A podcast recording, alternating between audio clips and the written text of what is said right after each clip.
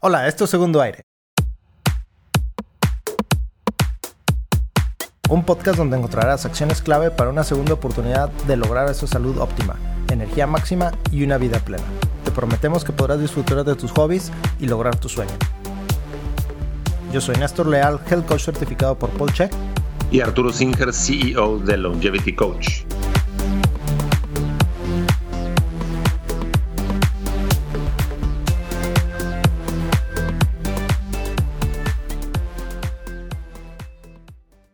Hola Arturo, ¿cómo estás? Buenos días. Bien, muy bien. Buen día. El día de hoy, fíjate que me tocó en el gimnasio ejercicio con un par de, de señores más jóvenes que yo.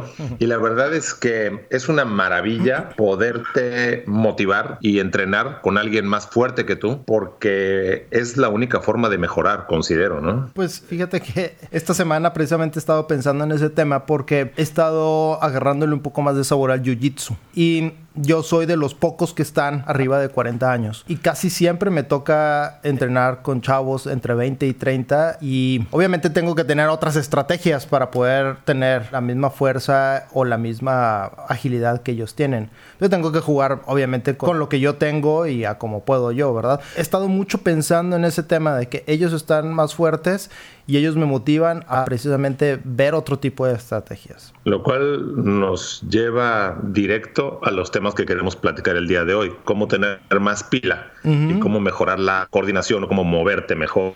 Entonces, uno de los asuntos principales para tener más pila tiene que ver con las mitocondrias. Las mitocondrias son unos organelos, unas pequeñas estructuras dentro de las células de todo el cuerpo, de todos los seres vivos. Y la mitocondria realiza una serie de complejos reacciones bioquímicas que dan como resultado paquetitos de energía llamados ATP, adenosintrifosfato.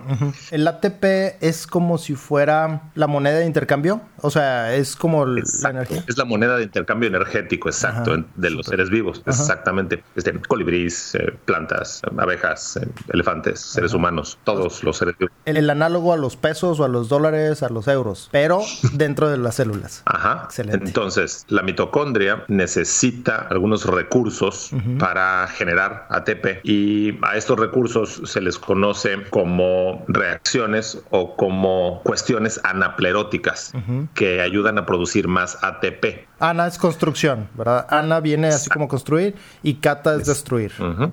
Y de la misma forma, las reacciones catapleróticas son aquellas que te drenan, que te minan, que te mm. quitan recursos para hacer ATP. Muy bien. Una de las cosas principales que sucede conforme uno avanza en edad o envejece es que tienes menos energía. No nada más menos energía para hacer ejercicio, sino menos energía para hacer hormonas, para desintoxicar algunas sustancias a nivel hepático, para hacer neurotransmisores, para regenerar el mismo cuerpo. Uno de los puntos medulares, o sea, más importantes, considero darle al cuerpo los recursos que necesita para tener suficiente energía para hacer hormonas, para hacer neurotransmisores, para regenerar tejidos que de manera natural se desgastan, se dañan. Entonces, insisto, no es solamente la actitud de, bueno, este, ya me divorcié, ya me compré el coche y me compro ropa de moda, me pinto el pelo y ya estoy. Es mucho más profundo para que sea un cambio sostenible y realmente disfrutable. Si yo quiero hacerle frente a un entrenamiento con gente más fuerte que yo y más joven que yo, necesito tener la energía adecuada para lograrlo. Em, de otra forma, me voy quedando, la pérdida de masa muscular genera sarcopenia, poco a poco me siento con menos coordinación, lo cual es una pérdida de propiocepción y entonces me voy haciendo viejo. Considero que parte de, importante del segundo aire es entender qué debo hacer para no sentirme viejo, no estar viejo. Solo cuando nos conviene, ¿eh? ¿eh? Te refieres a la experiencia que uno gana con, el tiempo, con la edad, ¿no? Como tú a través de la estrategia, la estrategia es ganarles o poder ser competitivo con tus compañeros más jóvenes de Jiu-Jitsu. Eso es correcto, pero sí necesitas tener la fuerza suficiente, la energía, este, pues para llegar a la clase y para aguantar toda la clase, ¿no? Entonces, me viene a la mente un comentario que todavía no le he contestado a esta cliente de hace mucho tiempo que no escuchaba de ella y me contactó ayer y me dice que a su endocrinóloga no le importa los estudios hormonales, puesto que ella ya no tiene ovarios ni matriz. Mm. Entonces, es un comentario sumamente denigrante, en este caso para la mujer, como dándole a entender de que a su edad ya no importa, hmm. por la idea de que ya no está en una edad para tener hijos o este, inclusive que no está sexualmente activa, sin entender de que las hormonas sirven para la salud a nivel neurológico, sirven para evitar enfermedades, pérdida de masa muscular, pérdida de masa ósea. Las hormonas son sustancias sumamente importantes para la expresión de los genes. Sí, son una base, ¿verdad? Yo creo que la endocrinóloga estaba pensando nada más en el tema sexual, pero son una base para muchas otras cosas, ¿no? Pero inclusive ese es un punto importante. O sea, ¿cómo se atreve esta doctora a afectar negativamente o a quitarle interés, a quitarle peso a algo que mientras uno esté vivo y sano debería tener las ganas de hacer, ¿no? O sea, a lo mejor esta mujer de 60 años sí considera que de vez en cuando un encuentro este, sexual eh, sería agradable, adecuado, inclusive sano, pero si no tiene las hormonas necesarias, una libido muy baja o por el suelo, y se deja llevar por estos comentarios incompletos o estos comentarios, este, eh, estoy buscando una palabra que no sea eh, muy grosera. Hmm. Estos comentarios sin interés por la salud plena del paciente. Es un error. Si tu endocrinólogo o endocrinóloga no considera que debes tener las mismas hormonas que tenías cuando eras joven, yo considero que hay que cambiar de endocrinólogo. Okay.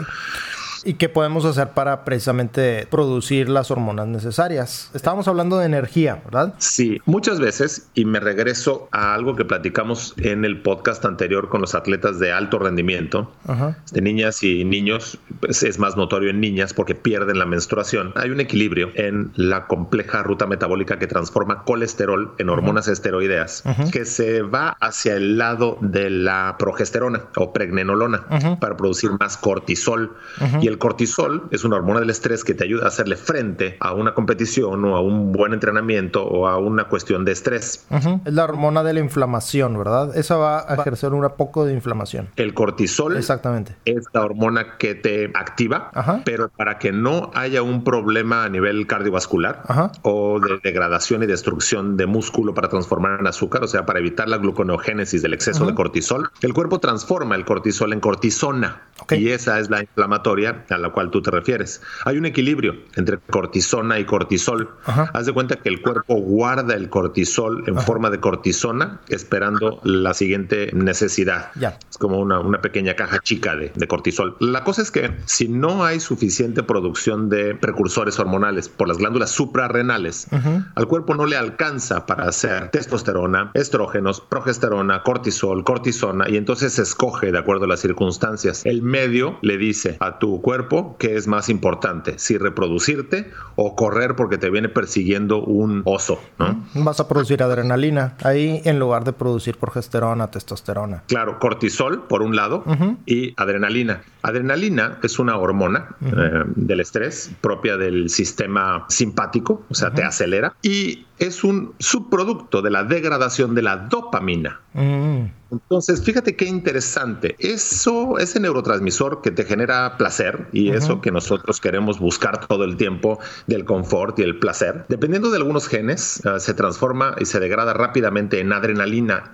Por eso es que mucha gente de repente está muy bien y de repente está agresiva inclusive violenta. Este, esta ruta metabólica, pues hace muy poco tiempo se acaba de descubrir y es otra de las cosas que queremos modular. Considero que esto puede ser tema del siguiente podcast, cómo modular a través de algunos suplementos la acción de unos genes que cambian tu personalidad inclusive tu conducta.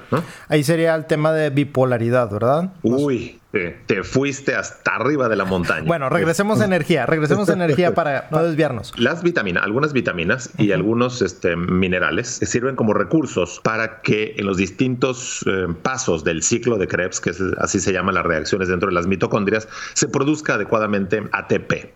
Eh, son reacciones anapleróticas, o sea, lo que ayuda. Ahora, ¿qué es cataplerótico? Bueno, desde mercurio, eh, plomo, contaminación con este, otros metales pesados, ajá y sustancias químicas tóxicas, eh, pero hay cuestiones del entorno, por ejemplo, no dormir también es cataplerótico. Cuando te faltan algunas vitaminas también es cataplerótico. Y a lo mejor no te sientes con la energía mental para resolver algún problema. A lo mejor tu cuerpo deja de hacer algunas hormonas, deja de hacer algunos neurotransmisores y sigues vivo y más o menos funcionando, pero te sientes distinto. Y si uno es suficientemente crítico de sí mismo, por eso es que la máxima de conócete a ti mismo, ¿no? Conócete a ti mismo, pues para que te puedas controlar, para que te puedas arreglar, para que entiendas lo que te está pasando. Que el cerebro tiene formas de engañarnos a nivel consciente, porque tú te sientes que estás bien, por ejemplo, con 5 o 6 horas de sueño.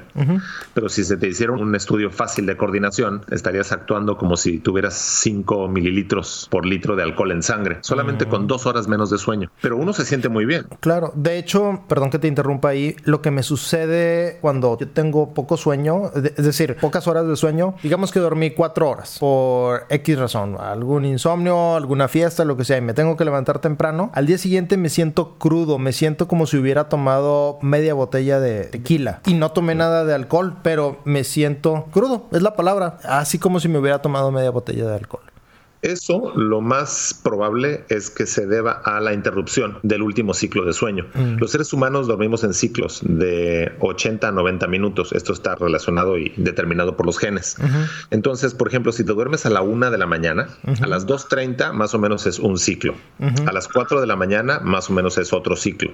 A las 5 y media es otro ciclo. Y si a las 6 suena el despertador, estás a una tercera parte de, de ese ciclo, lo interrumpes y el cerebro está haciendo housekeeping, lo que hace es este, las neuronas disminuyen en volumen y el líquido encefalorraquídeo inunda el espacio, mm. diluye y extrae sustancias de la degradación de neurotransmisores de todo el día y después las neuronas vuelven a tener el volumen necesario y vuelven a funcionar. Entonces es como si uno estuviera eh, zombie con la mitad o más de su sistema sin funcionar. Entonces tiene que ver con los ciclos de sueño. Mm. Completar los ciclos es una de las cosas prácticas que se puede eh, hacer. Entonces no necesariamente nada más dormir las horas requeridas, sino completar los ciclos. Es verdad. A nivel genético se puede saber de cuántos minutos son tus ciclos pero uh, se puede manejar hasta que uno se haga el estudio entre 80 y 90 minutos. Hora y media es más o menos. Incluso he visto algunos nuevos, con toda la tecnología que hay, algunos gadgets que te ayudan, te miden el pulso o la presión. Los ciclos de sueño. Sí, los ciclos de sueño. Entonces lo puedes conectar con tu celular y vas aprendiendo de tus ciclos que te los va registrando y se encarga de despertarte, que el despertador sea cuando tú hayas programado ciertos ciclos. O que precisamente si a lo mejor te tienes que levantar a las 7 ¿verdad? Pero si a las seis y media ya terminaste un ciclo, estás cerca de ese horario, creo que la app te puede despertar, ¿no? O no molestar para el siguiente ciclo. Sí, hay un anillito que se llama Aura Ring y también hay una, hay varias aplicaciones gratis que puedes bajar en tu teléfono y lo que hacen es que la pones en modo avión, este, boca abajo, de tu lado de la cama y relaciona tus movimientos con los ciclos de sueño. Y entonces tú le pones, por ejemplo, despiértame a las 6 de la mañana y el aparatito te pide este, más o menos 15 o 20 minutos y va revisando y en la parte donde te mueves más, te despierta. Y si estás este, quieto como un tronco, interpreta como que es la fase profunda del sueño. Y te despierta con una musiquita que no te estresa. Entonces son aplicaciones fáciles de poner a, prueba. A ver si, a ver si hacemos un poquito de investigación y en la descripción del programa ponemos algunos ejemplos de esas apps o de esos dispositivos para quien nos está escuchando pueda experimentar también esto que estamos diciendo. La que yo utilizo es de Asumio con Z A Z U M-I-O, Azumio, y se llama Alarm Clock. Y... Muy bien, lo vamos a poner en la descripción del capítulo. Sí.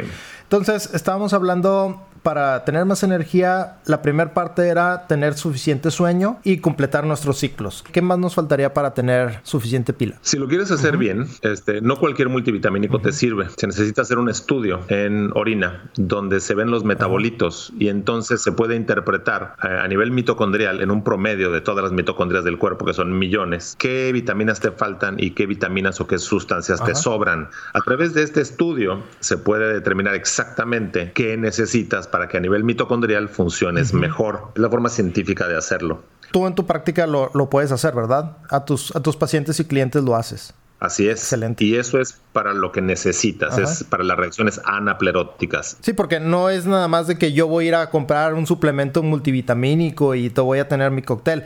Lo ideal es ir contigo o ir con un doctor que sepa, haga el análisis de orina y entonces de acuerdo a esos metabolitos definas, ¿sabes qué? De vitamina A estás bien, pero creo que necesitas más C o necesitas más K o necesitas menos vitamina D. Ahorita las mencioné nada más por así. Sí, y está bien. Hay veces que tomas algún multivitamínico y le atinas o le atinas por unos días y ya luego no te sirve, o hay veces que es totalmente contraproducente.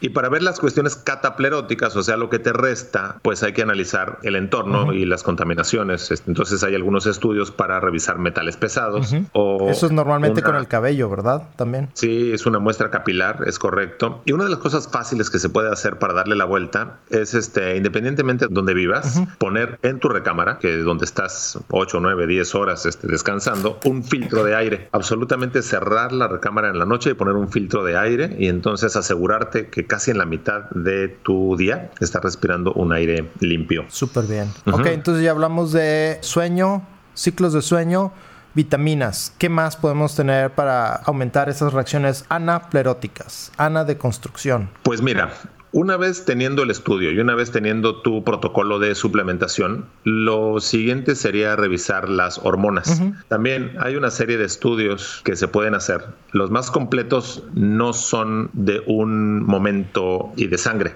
Los más completos son los que involucran varios puntos durante el ciclo de 24 horas. El ciclo circadiano. Y pueden ser con orina. Entonces te miden en la tarde, en la noche, si te despiertas a medianoche, por la mañana, a media mañana y se pueden graficar todas estas hormonas para saber si te faltan y qué es lo que te falta. Es la forma científica de hacerlo. En el caso de mujeres, inclusive hay algunos estudios que te revisan todo el ciclo de 28 días para ver este, exactamente progesterona, estrógenos, testosterona. El problema que tenemos es que la mayoría de los endocrinólogos no conoce estos eh, exámenes, no los aplica y les han enseñado a poner pellets. Los pellets es un pequeño es un pequeño implante del tamaño de un granito de arroz que va de manera subcutánea y libera una cantidad espectacularmente alta de estrógenos o de testosterona en un ciclo que está mal, que es anormal, que no es el mismo ciclo del cuerpo. Explico. Estos pellets duran unos 3 a 4 meses. Al principio hay muchísima concentración. Conforme va pasando el tiempo disminuye, disminuye, disminuye hasta que no hay nada y ahí entonces ponen otro pellet. Pero el ciclo de las mujeres en particular es de 28 días y una semana está bajito el estrógeno, otra semana sube otro poco, la otra semana vuelve a bajar. Entonces sería ideal que existiera un verdadero chip que fuera em, cuantificando y modulando y liberando en sangre la cantidad exacta, o sea, que hiciera lo que hacen las glándulas pero no lo hay. Malamente le llaman chip hoy en día al granito de arroz, al implante. Me tocó el, tema, perdón, me tocó el, caso, de, platicando de este tema, de un, una pareja que llegó al consultorio porque al hombre le habían detectado baja testosterona y entonces la endocrina, no, la ginecóloga le, le implantó un chip de testosterona sin conocer sus genes y sin conocer nada más. El hombre tenía un ligero sobrepeso y lo que pasó con la testosterona es que inmediatamente se aromatizó, o sea, se cambió químicamente a estrógenos. Entonces, el hombre ya no podía hacer nada, su libido bajó al suelo, su masa muscular cambió y este, su piel también cambió porque tenía un montón de estrógenos en su sistema. De hecho, em, se sabe que si a un cerebro de un, a un cerebro masculino eh, lo, lo, inundas con estrógenos, empiezas a pensar como mujer y te empiezan a traer los hombres. Y no digo que esto sea correcto o incorrecto, ni bien ni mal, no vamos a juzgar a nadie pero es dependiendo de lo que este, se desea. Esta pareja lo que la mujer quería es que su hombre funcionara como cuando era más joven, como hombrecito, y lograron lo contrario, porque se aromatiza la testosterona en estrógenos este, en los adipocitos mm. de panículo adiposo, ¿no? Eh, por cierto, quisiera que me corrigiera si estoy mal. El tejido graso está considerado como un órgano según... Correcto. ¿sí? Y este órgano graso, tejido adiposo, produce estrógenos, ¿es correcto? Sí. sí. Entonces, si un hombre quiere incrementar su testosterona, lo primero que tiene que hacer es bajar el tejido adiposo, es decir, ponerse a dieta y aumentar el tejido muscular. El ejercicio de, de esfuerzo es el que va a ayudar a producir la hormona de crecimiento y va a ayudar a producir testosterona. Y al reducirle el tejido adiposo, vamos a reducir en un hombre la producción de estrógenos. El problema que tenemos aquí es que el hecho de que un hombre tenga alta grasa corporal puede haberse iniciado por una aromatización de testosterona en estrógenos y entonces debido a que tiene mucha grasa corporal, la testosterona que produce se transforma en estrógenos y para bajar la grasa corporal habría que detener estos genes que transforman la testosterona en estrógenos. Ah, bueno, ahí hay que, hacer, hay que hacerle un poco al Sherlock Holmes, ¿verdad? Investigarlo.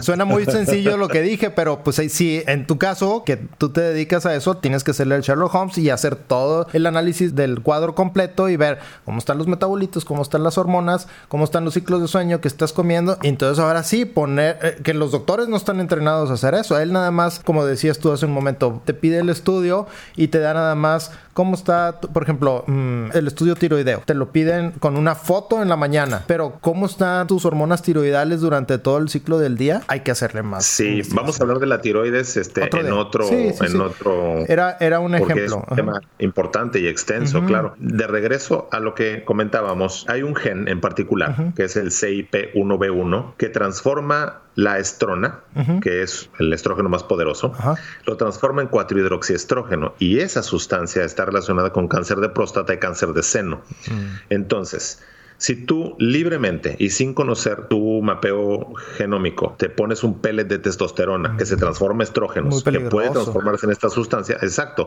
estás aumentando tu riesgo de desarrollar un cáncer de próstata o de seno. O si te pones un pellet de estrógeno sin este, saber cómo es que tus genes van a reaccionar. Por eso es que hoy en día, teniendo esta tecnología, es una inconsciencia, eh, iba yo a decir ser víctima, pero no lo voy a decir. ya lo dijiste como quiera, pero no importa. es una inconsciencia, tener una terapia de reemplazo hormonal sin conocer qué es lo que van a hacer tus genes con estas sustancias extrañas que te aplicas al cuerpo, ¿no? Sí, es muy importante hacer el, digo, teniendo la herramienta de estudio genético como 23andMe, digo, hay muchos otros, podremos poner en, el, eh, en la descripción del programa también qué exámenes se pueden hacer, porque hay unos que se pueden hacer aquí en México, otros en Estados Unidos y de acuerdo a nuestra localización podemos accesarlo. Y obviamente es importante alguien que lo pueda interpretar, ¿verdad? No es como que nada más voy me lo hago y ya. Sería alguien experto en el estudio como tú o muchos otros que se dedican a eso, ¿verdad? Es Exacto. Yo lo que considero es, primero necesitas entender el grado de complicación que requiere mantener tu salud durante mucho tiempo. Es sumamente complejo. Y luego no ir con un especialista o con un doctor o con un um, individuo que tenga un pensamiento lineal, porque um, el pensamiento lineal sería ese. Mira, tú ya no vas a tener hijos, ¿qué te importan las hormonas? Olvídate de eso. Eso es un pensamiento lineal. Un pensamiento más complejo es decir, mira, tú a tus 60 años, que ahora tienes este, los recursos para tener una buena vida y ya no tienes que cuidar hijos y tus nietos vienen a visitar una vez al mes, sería muy padre que te estuvieras fuerte para poder viajar, te evitar enfermedades, tener una vida sexual plena, inclusive a tus 60 años, poder ir al gimnasio y seguir disfrutando de la vida. Y para esto necesitas neurotransmisores adecuados y hormonas. ¿Cómo vamos a hacerle para que tengas las mismas hormonas hoy a tus 50 o 60 años de las que tenías cuando tenías 25 o 30 años? Eso es un pensamiento complejo y hay que irlo eh, manejando y desarrollando. Y si tú no lo tienes, puedes contratar a alguien que tenga este pensamiento complejo para que te ayude a lograrlo, ¿no? Muy bien. Arturo, estaba pensando ahorita, estamos hablando de cómo hacerle para tener más energía. Dices, ok, vamos a mejorar la producción de hormonas, vamos a cambiar la suplementación de vitaminas. Obviamente los alimentos van a influir muchísimo, la calidad del alimento, no tanto la cantidad, sino la calidad. Por eso, tanto tú como yo recomendamos la comida orgánica, el libre pastoreo, este, alimentos de origen salvaje, me refiero a pescados salvajes. Ok, eso es cómo producir más energía, pero también tenemos que evitar cómo estamos gastando la energía. Entonces, de entrada, pensaba yo, ¿cómo evitar lo cataplerótico? Fíjate que te quiero interrumpir una oración antes. Hay mucho desconocimiento sobre la cantidad de nutrientes que tienen los alimentos. Yo como químico de alimentos te digo que hay alimentos que son mayormente agua. Y entonces cuando te dicen come frutas y verduras, este, pues es un montón de agua con azúcar y que en el mejor de los casos tiene una que otra vitamina, que ni siquiera son las más importantes. Entonces, si pudiéramos poner en un listado los alimentos que existen, siendo los primeros renglones los alimentos que más nutrientes aportan, y al final los que menos nutrientes aportan. Se sabe que las vísceras de animales, desde hígado, riñón, sesos, etcétera, es de lo que más eh, lleno de nutrientes está. Eh, la carne, eh, grasa, eh, pescado, pollo, o sea, tejidos animales es un alimento densamente empacado de nutrientes. De hecho, a mí me da un poco de coraje, ya que lo aprendí. Cuando en mis viajes de salud, que eran como montaña rusa, subía y bajaba de peso, cuando no tenía los conocimientos de ahora. Los nutriólogos, esta escuela clásica de nutriólogos te enseña solamente a medir la cantidad de calorías y los macronutrientes, cantidad de proteína, grasa y carbohidratos. Pero no se fijan en los micronutrientes de los que tú estás hablando, que son súper importantes para energía. Entonces, yo puedo tener una adecuada cantidad de macronutrientes, que son proteínas, grasas y carbohidratos, pero inadecuada cantidad de micronutrientes, que es por la falta de calidad de los alimentos. No es lo mismo comer una pechuga de pollo de granja que una pechuga de pollo de libre pastoreo. O no es lo mismo comer salmón de granja chileno, que es muy barato, a comer salmón salvaje de Alaska. ¿Es correcto? Es correcto, claro. Y me quiero, me quiero regresar para comentar sobre el hecho de las calorías. Una caloría es, por definición, la cantidad de energía que se requiere para elevar un centímetro cúbico de agua un grado centígrado. Y me parece que es de 16.5 a 17.5 grados centígrados, algo así. Este, no me crean mucho en los valores de, la, de los grados centígrados, pero sí. Entonces, mil de estas calorías de la definición que acabo de dar, es una caloría alimenticia.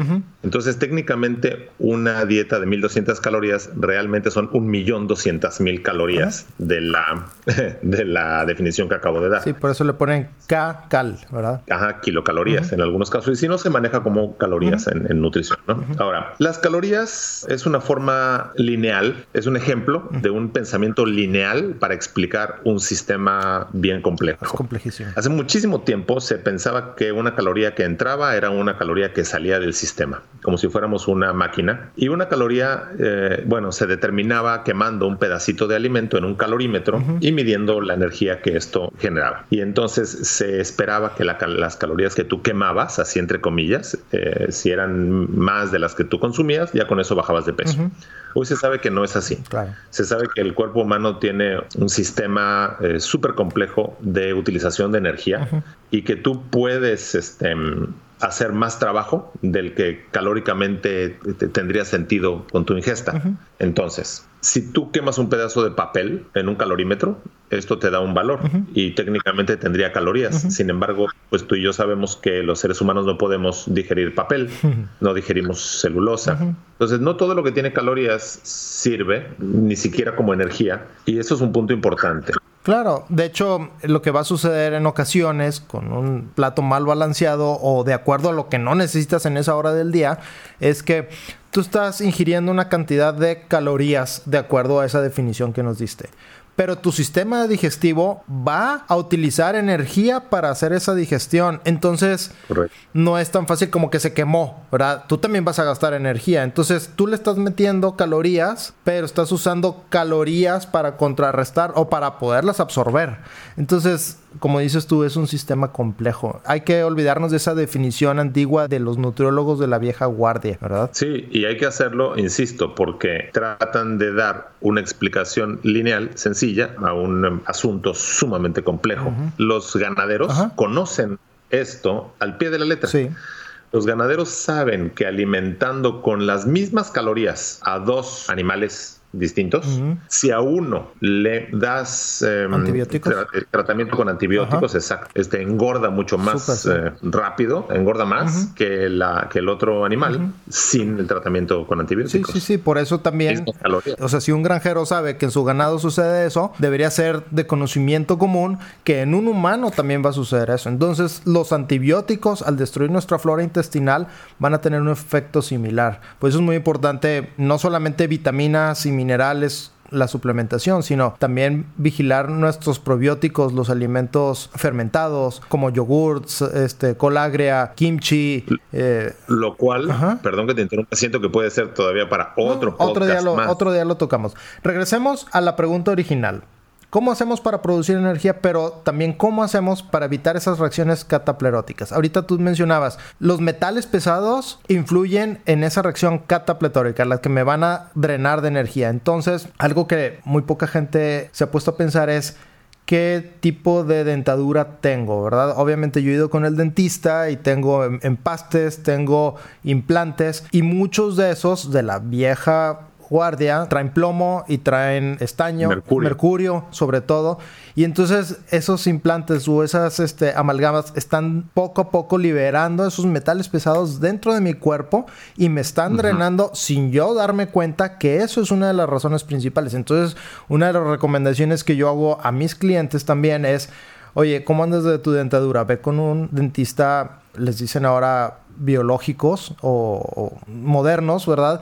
Que se van a encargar de quitarte esos metales pesados y ponerte unos implantes biocompatibles o unas amalgamas biocompatibles. Creo que es importante recordarlo, ¿verdad? Porque aparte de aislarte con un filtro en tu cuarto, también es lo que tenemos. O por ejemplo, los relojes. Hay relojes que son metálicos y estamos absorbiendo a través de la piel esos metales pesados. O los colguijes, sobre todo de joyería de fantasía, porque el oro y plata, pues incluso hasta lo, te puedes suplementar con ellos para otras cosas que otro día podremos tocar. Inclusive jabones, jabones cremas que tienen eh, sustancias como bisfenol A y similares que tienen un efecto estrogénico en el cuerpo, en hombres y en mujeres. Entonces, pues si eres mujer y te faltan estrógenos y usas cierta crema y te cae bien, que bueno, le atinaste o alguien le atinó sin querer, pero pues si eres hombre y utilizas el mismo jabón o el mismo shampoo, pues te va a hacer un efecto indeseable, ¿no? Contrario a lo que quieres.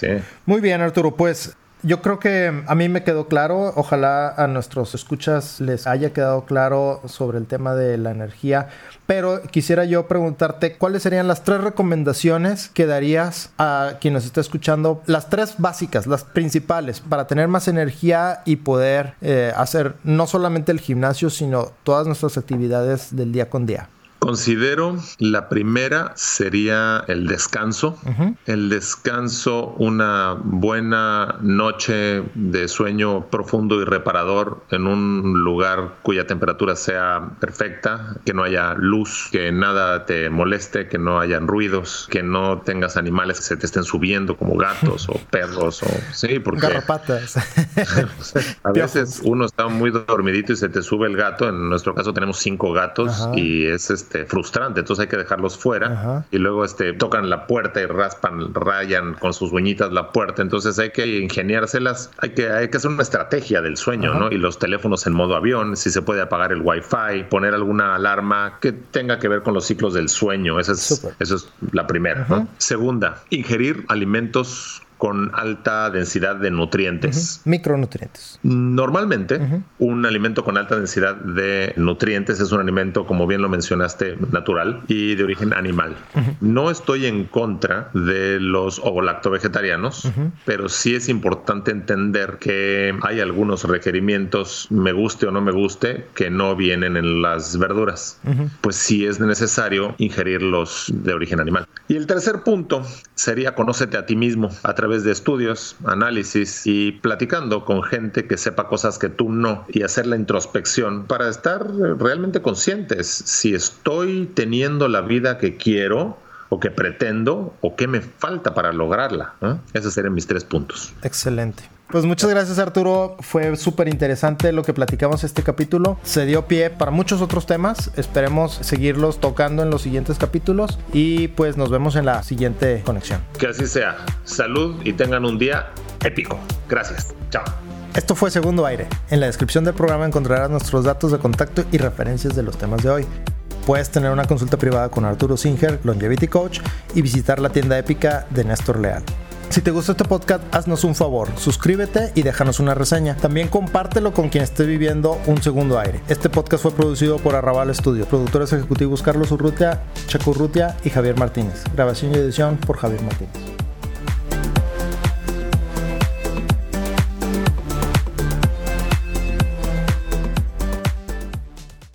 Este podcast se hace exclusivamente para propósitos de información general. Las declaraciones y opiniones expresadas en este podcast no constituyen consejos médicos. Este podcast, incluyendo Arturo Singer, Néstor Leal y los productores, se deslindan de cualquier responsabilidad por cualquier efecto adverso relacionado al uso de la información aquí contenida. Las opiniones de los invitados son propias y este podcast no promueve ni acepta responsabilidad alguna por las declaraciones de los invitados. Este podcast no hace representaciones ni da garantías de las cualificaciones o credibilidad de los invitados. Este podcast puede incluir promoción o publicidad pagadas para productos o servicios. Los individuos en este podcast pueden tener un interés económico directo o indirecto en los productos y servicios referenciados en el podcast. Si cree que tiene un problema médico, consulte un médico autorizado.